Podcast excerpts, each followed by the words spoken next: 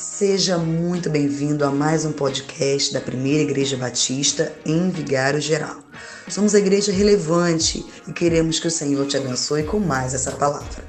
A mensagem que você ouvirá foi ministrada por um servo de Deus que está escondido atrás da cruz, para que o brilho de Jesus possa te constranger, refletir e te confortar. Queria que você abrisse a sua Bíblia em Jonas, capítulo 1. Jonas capítulo 1, e vamos ler o verso 11 e o verso 12.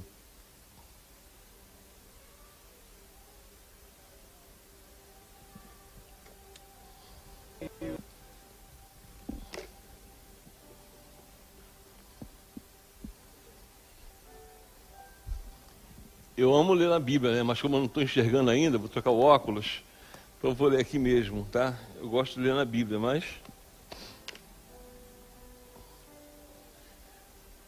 Jonas capítulo 11, ou capítulo 1, verso 11 e verso 12.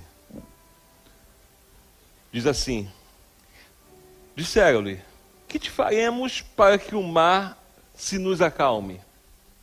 Porque o mar se ia tornando cada vez mais tempestuoso.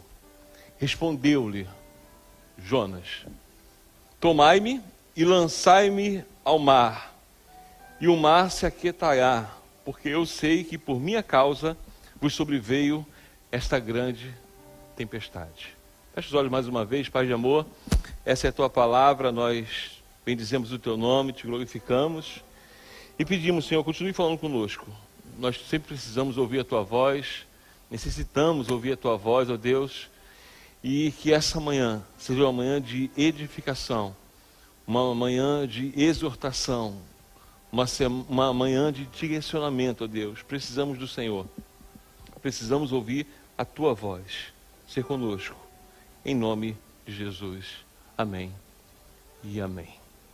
Irmãos, nós de manhã falamos na escola bíblica e os irmãos que estavam aqui viu que tudo que nós falamos foi pelo cuidado da comunidade. Um cuidado que às vezes nós não temos, né? Esse texto de Jonas capítulo 1 é um texto, para mim, é um clássico. Eu vou te falar por que ele é um clássico. Ele foi o, o, segundo sermão que eu preguei na minha vida.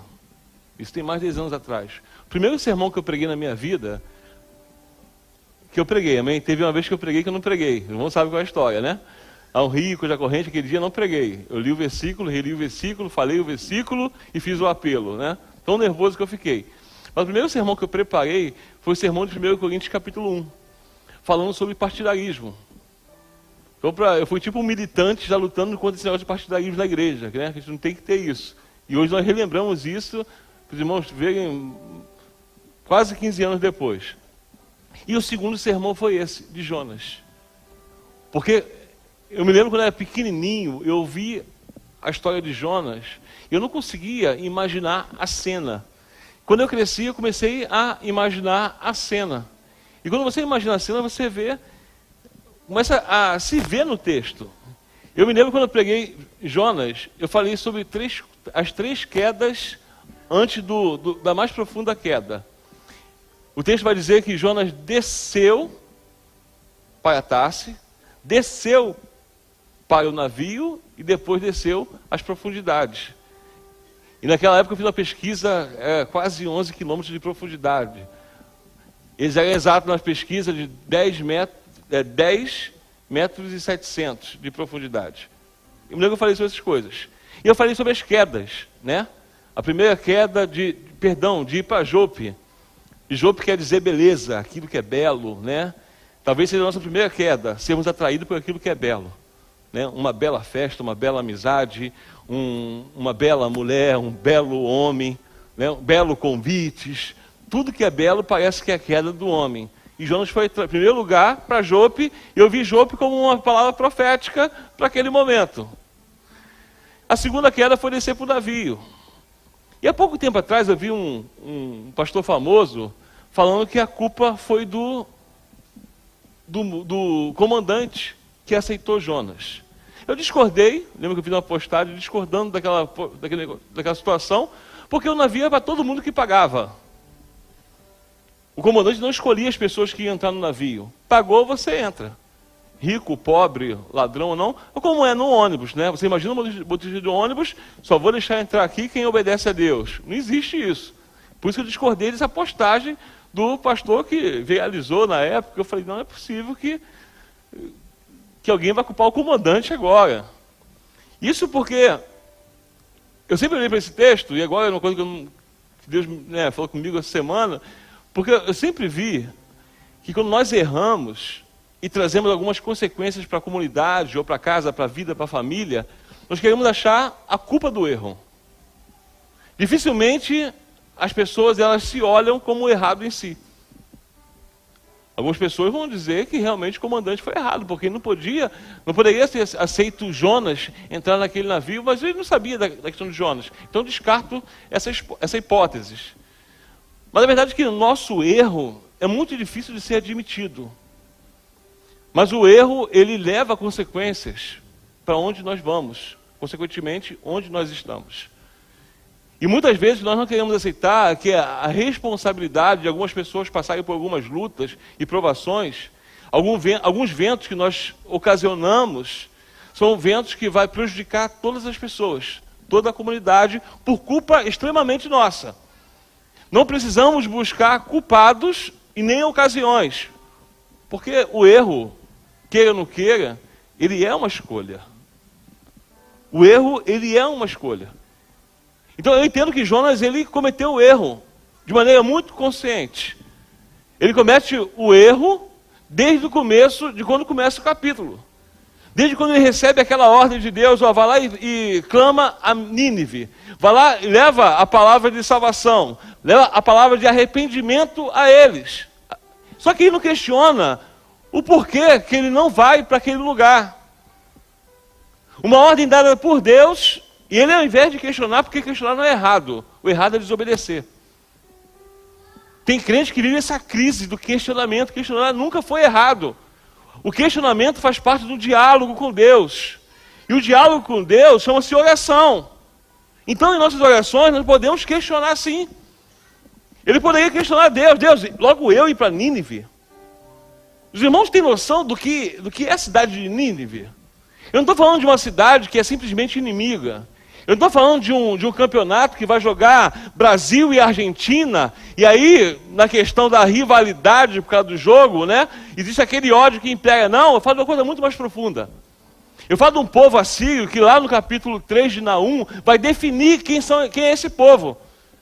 Olha o que Naum fala no capítulo 3, no verso 1. Ó cidade sangrenta, onde só habita a ave de rapina, onde o sangue está espalhado sobre vocês, ou seja, um povo que mata. Um povo que onde chega e vai dominar, ele deixa a sua marca. Os irmãos sabem qual é a marca dos assírios? Por onde eles passavam e conquistavam? Em alguns lugares colocavam bandeira, não é isso? Eu sou brasileiro, estou lutando contra outro país, conquistei aquele país, eu coloco o quê? A bandeira do Brasil. É o que a Rússia faz em muitos lugares, né? Vai algum lugar, conquistou, está lá, bandeira da Rússia, arranca da, da Ucrânia e bota da Rússia. Conquista. Os assírios faziam o seguinte: ele matava os seus inimigos, eles arrancavam a pele dos inimigos e penduravam na entrada da cidade. E aí eles sabiam o seguinte: ó, os assírios passavam aqui.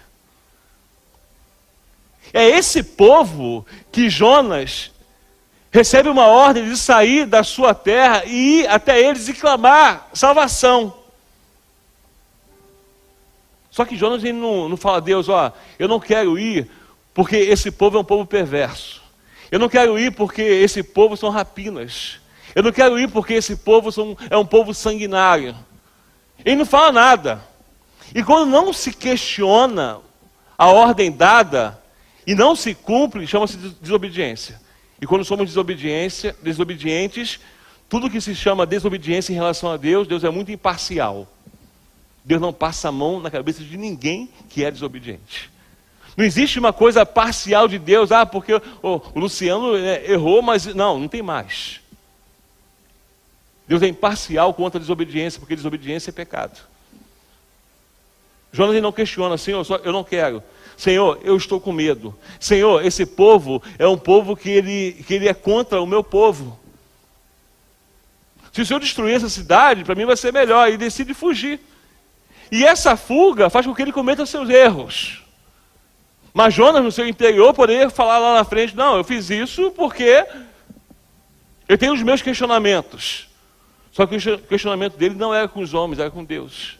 Se encontra no navio, a tempestade vem, e aí vem a grande pergunta: o que faremos com você, Jonas? Dentro de uma visão que você errou, que tudo o que você fez trouxe consequências, prejuízos enormes para nós. Irmão, veja bem, quando começa o barco a quase a pique, aquela coisa toda, todo mundo joga as suas coisas, começa a jogar as coisas no mar. Eu, quando cometo meus erros, e vou para dentro de uma comunidade, ou vou para dentro da minha casa, por causa dos meus erros, as pessoas perdem suas coisas. Tem muita gente que perde na igreja por causa de erro meu. Começaram a jogar no mar suas coisas, por causa de erro de Jonas. Quando eu olho para o lado e vejo as pessoas perdendo muito ao meu lado, eu preciso olhar se o culpado não sou eu. Eu preciso admitir meus erros porque as pessoas perdem. Tem pessoas na minha volta que, por causa do meu erro, perdem o seu amor. Pessoas perdem o seu respeito. Tem pessoas que perdem os seus propósitos de vida por causa de erros meus. E parece que se encaixa com a coisa da manhã, não é isso? Não parece que se encaixa com, com, com o texto de manhã? Quando Paulo fala o seguinte: ó, não é sobre a carne sacrificada. É sobre você entender que antes de vir a carne sacrificada e vir a sua opinião, vem o próximo. Porque a Bíblia é perfeita, ela se encaixa. Nós entendemos que essa vida em comunhão, servir a Deus, leva muitos benefícios às pessoas. Leva paz, leva amor, leva salvação, leva restauração, mas também leva danos quando nós erramos. O que nós vamos fazer com você, Jonas? Mas quando fala assim, o que vamos fazer com você? Foi o, o momento que Jonas tinha admitido, mas quando Jonas admitiu, as pessoas tinham perdido muito já.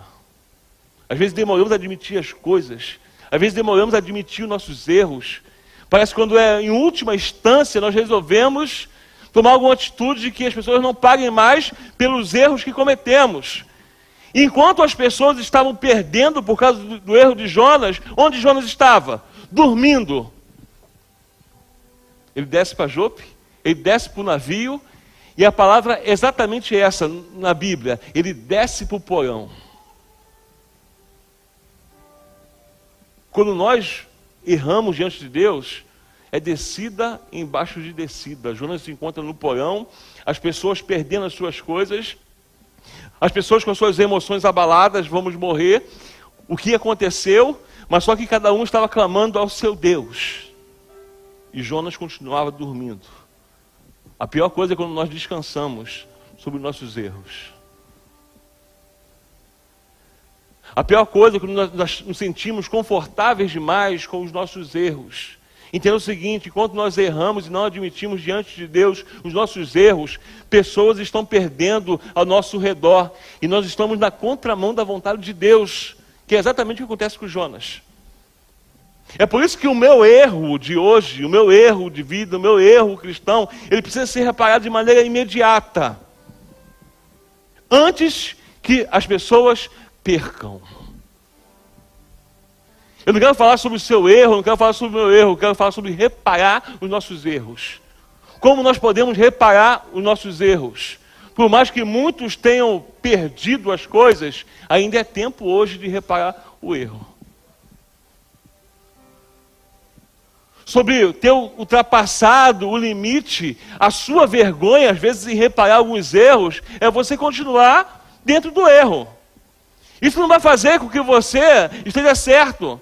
Isso não vai fazer com que a situação seja amenizada. Não reparar o erro hoje tentar amenizar com as suas convicções e com as suas ideias sobre o erro que você cometeu, ainda é continuar no erro. Entenda que as pessoas ainda estão perdendo por sua causa e você não está ganhando nada.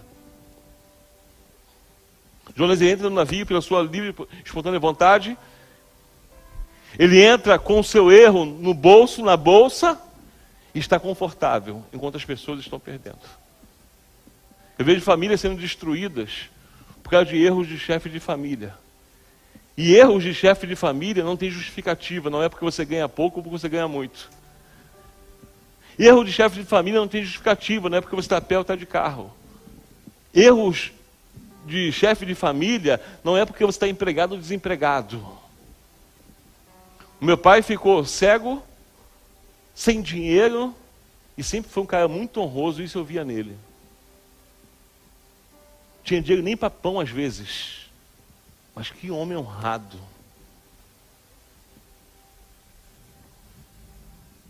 Você, como chefe de família, precisa entender em nome de Jesus. Essa palavra é muito exclusiva, porque, pastor, por que está falando chefe de família? Porque veio para mim. Porque por muitas vezes eu quis reparar, é, manter alguns erros por causa de, do momento que estava vivendo. Isso não tem nada a ver. Uma coisa não tem nada a ver com a outra. E quando você é uma pessoa digna, como quem você é, como chefe de família, como esposa, como filho, você vai entender que não é só o reconhecimento das pessoas, é o seu reconhecimento diante de Deus e reconhecer a si mesmo. Porque a pior coisa do mundo é quando as pessoas de fora me admiram como chefe de família e quando eu chego em casa eu sou um depravado, um imoral. Entenda que algumas coisas precisam ser, tem que ser amoral, tem, tem que sair dessa, dessa imoralidade. De achar que, ah, não, sempre tem uma desculpa por causa do meu erro, irmãos. A verdade é, é que as pessoas estão pagando por causa dos nossos erros. Pessoas saem da igreja por causa dos nossos erros. Pessoas saem da igreja por causa do meu erro de achar que a minha razão é uma convicção que todo mundo precisa ter. E eu exponho as minhas vontades, eu exponho as minhas ideias como se, como se fosse uma verdade absoluta. Mas quando se tem danos, eu preciso abrir os olhos para saber que existe um erro. Quando se tem perdas, eu preciso abrir os meus olhos porque existe um erro meu a ser confessado. Quero falar que o meu erro não justifica eu continuar prolongando com ele até esperar a oportunidade. Não existe oportunidade. Irmãos, tem momentos que não vamos ter oportunidade de reparar os erros, nós temos que reparar e pronto. Porque não é sobre quem, quem pagou pelo erro, é sobre mim. Quantas vezes eu esperei oportunidade para, sabe? Ah, vou esperar a oportunidade para poder. Irmãos, é coisa. Foi para mim, porque ontem estava lendo esse texto e, e foi para mim. Quando eu, falo, quando eu vou preparar um sermão, eu vejo a minha história. Meu, meu Deus, parece que veio para mim. Tem erros que eu preciso reparar e ponto. Não vai ter oportunidade. A pessoa que teve o seu dano, as pessoas que passaram na minha vida tiveram os seus danos, elas não vão me dar oportunidade para que eu repare o meu erro. Jonas fala o seguinte, ó, me jogue no mar. Essa tempestade, esse medo de vocês, esse momento de clamor intensivo por um Deus que não ouve e não vê, que é o Deus de vocês, é o momento que vocês estão passando por minha causa.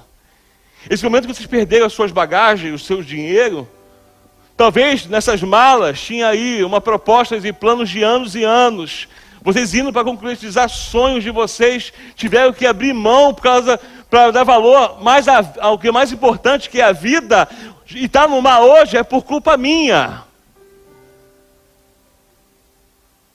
E jogue no mar. O texto vai dizer que eles tiveram temor. O texto vai dizer que eles ficaram indignados porque tiveram as suas perdas. Porque quando fazemos as coisas certas, aqueles que reconhecem que a vida também tem os seus erros cometidos, elas vão reconhecer que por fundo eu posso me jogar sozinho. Eles indagaram aquela questão dizendo o seguinte: precisamos estar com temor. Porque por mais que ele tenha errado, estivesse vivendo o seu erro, olha quem ele serve. Veja bem, irmãos, eles tiveram temor por causa de Deus de Jonas.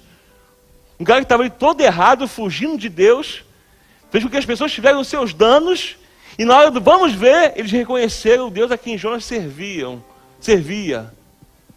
Sabe o que eles reconheceram? Porque Jonas estava reconhecendo o seu erro.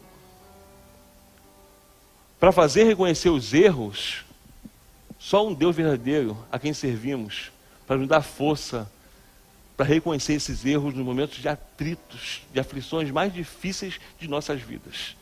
O que não podemos fazer, abrir mão, é de olhar para cima do barco e ver que as pessoas estão perdendo por nossa causa e nós ficarmos em um lugar que para nós pode ser confortável, descansando com um sono profundo, como estava Jonas. A consequência, vocês sabem, a consequência foi profundidade. Se é assim que tem que ser feito, vamos jogar ele. De tudo, de tudo, eu quero falar para mim mesmo e para você que os nossos erros, as consequências vão vir.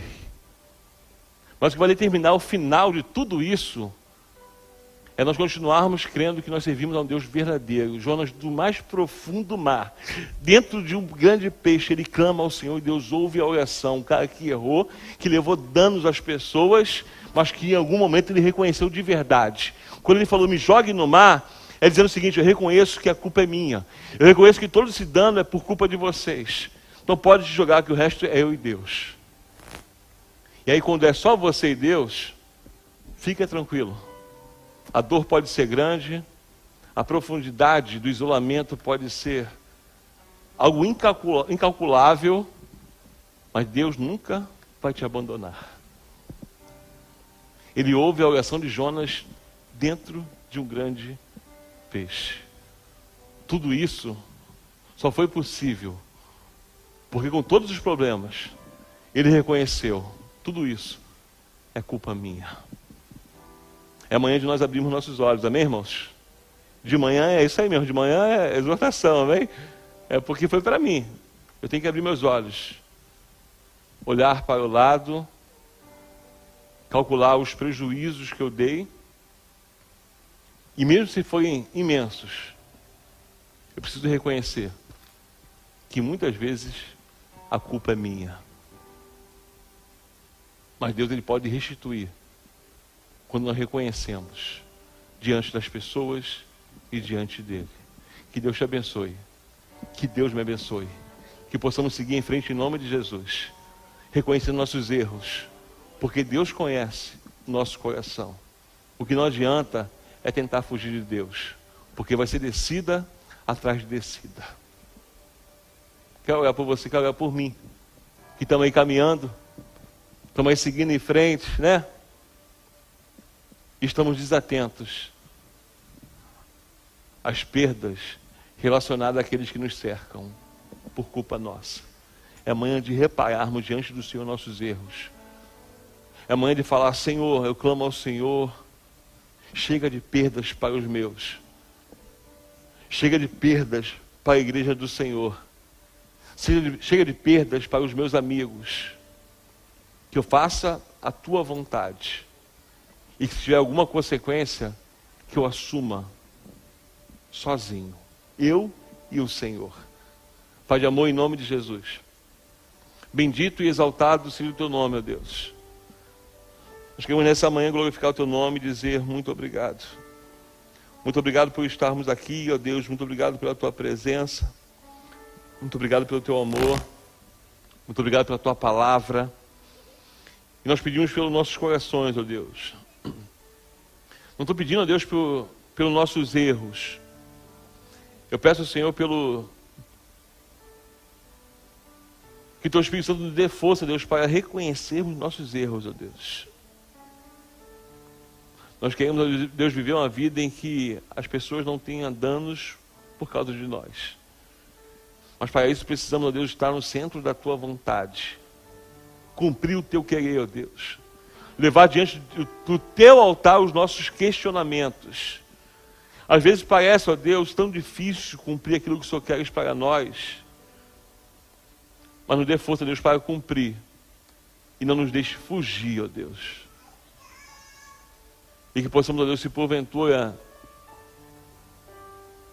entrarmos nos barcos de outras pessoas e estamos levando danos, ó Deus, a essas mesmas que possamos ter o coração arrependido diante do Senhor, reconhecendo o nosso erro, Deus, na íntegra, sem parcialidade, reconhecer nossos erros, ó Deus, independentemente das consequências que virão, ó Deus. Então nos ajude a sermos os servos e filhos que o Senhor almeja para nós, com a sinceridade, que até leve diante dos seus questionamentos, mas que viva uma vida sincera, ó Deus, para a tua honra e para a tua glória que nós pedimos ser conosco. Em nome de Jesus. Em nome de Jesus.